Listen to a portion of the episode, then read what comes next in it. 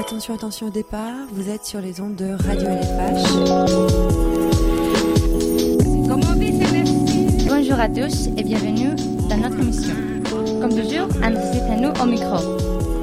Aujourd'hui, notre sujet de discussion est le rôle de la musique dans notre vie. C'est-à-dire, est-ce que la musique nous accompagne dans les différents moments de notre quotidien? Est-ce qu'elle influence notre humeur et notre psychologie de manière positive ou négative Est-ce qu'elle peut améliorer notre état d'esprit? De plus, peut-on travailler intellectuellement en écoutant de la musique?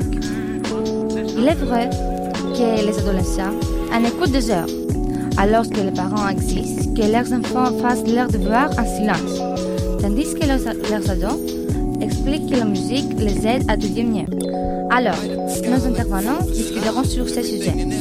Plus précisément, M. Nicolas Carlis nous présentera une, sur l'influence de la musique sur notre mémoire. Et notre journaliste Orestis Raritos nous rapportera l'opinion de la psychologue spécialisée en musique et psychologie, pardon, euh, Madame Nathalie Sinou. Nicolas, c'est à toi. d'apprendre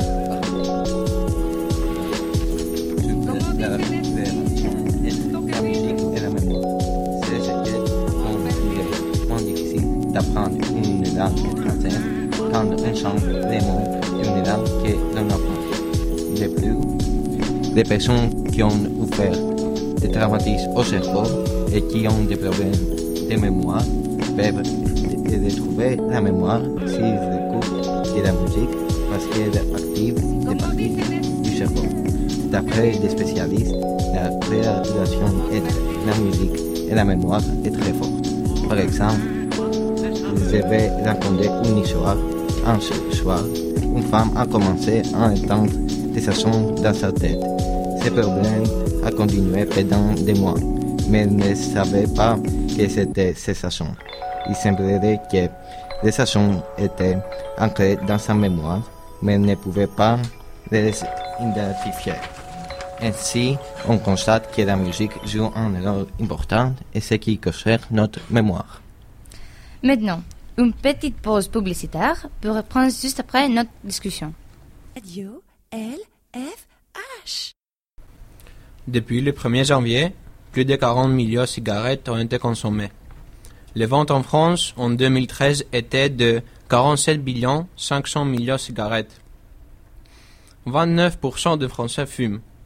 Chaque année, en France, 73 000 personnes meurent de méfaits du tabac, dont 40 44 000 du cancer. Le tabac est la première cause de cancer évitable.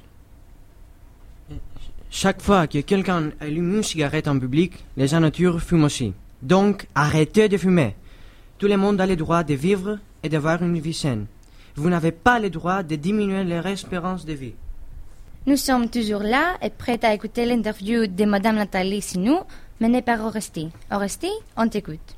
Bonjour à tous. Aujourd'hui, Madame Sinou, psychologue spécialisée en musicologie, va nous expliquer quelque chose sur la musique et les devoirs à la maison. Bonjour Orestis. De nos jours, beaucoup des élèves écoutent de la musique quand ils font les devoirs. Madame Sinou, pouvez-vous nous donner une estimation du nombre de ces élèves? Oui, en effet, il est très fréquent que les élèves écoutent de la musique en faisant leurs devoirs. Selon de récentes recherches, plus de 24% des adolescents font leurs devoirs en écoutant de la musique. Est-ce que la musique aide l'élève à se concentrer, con, pardon, concentrer et à faire ses devoirs efficacement? La vérité est que non, surtout pour, le, pour les matières comme en histoire ou en sociologie, mais dans les matières comme en mathématiques ou en physique, si l'enfant résout ce problème facilement, la musique n'est pas un problème. Est-ce que la musique représente une motivation pour les enfants pour étudier plus? Ça dépend. Si l'enfant associe la musique à quelque chose qui l'intéresse, par exemple ses devoirs, il étudiera avec plaisir. Si l'enfant pense que la musique rend ses devoirs un peu plus agréables, l'enfant étudiera la même chose. De travailler en musique, qu'est-ce qu'une bonne idée? Quelles sont les vertus de cette combinaison? Travailler en musique peut effectivement être une bonne idée. Tout dépend évidemment du type de travail à effectuer. Tant que nous ne devons pas apprendre quelque chose par cœur ou être en interaction avec d'autres personnes, cela peut être bénéfique de travailler avec de la musique. Quel type de musique est propice à la concentration afin de ne pas être distrait quand on fait ses devoirs? La musique la plus appropriée est la musique classique ou le jazz, mais certainement pas la musique pop ou le rap, car ce type de musique n'est pas calme du tout, et c'est impossible pour quelqu'un de se concentrer sur tous ses devoirs. Alors, la conclusion est que la musique a un impact positif sur notre psychologie. De cette façon, si vous êtes parent et vous nous écoutez, ne soyez pas si strict et permettez à vos enfants d'écouter leur musique, même pendant leurs devoirs, car si vous les laissez travailler comme ils veulent, ils le feront bien. Grâce à la musique de tout genre, selon les préférences, on se calme, on s'amuse et on se sent plus libre. Notre peau étant caractérisée par une recrudescence du stress, la musique est devenue une nécessité afin d'éviter la routine de la vie quotidienne. La musique est notre vie. Écoutez-en à volonté. Vous donne rendez-vous comme toujours demain à 6 heures.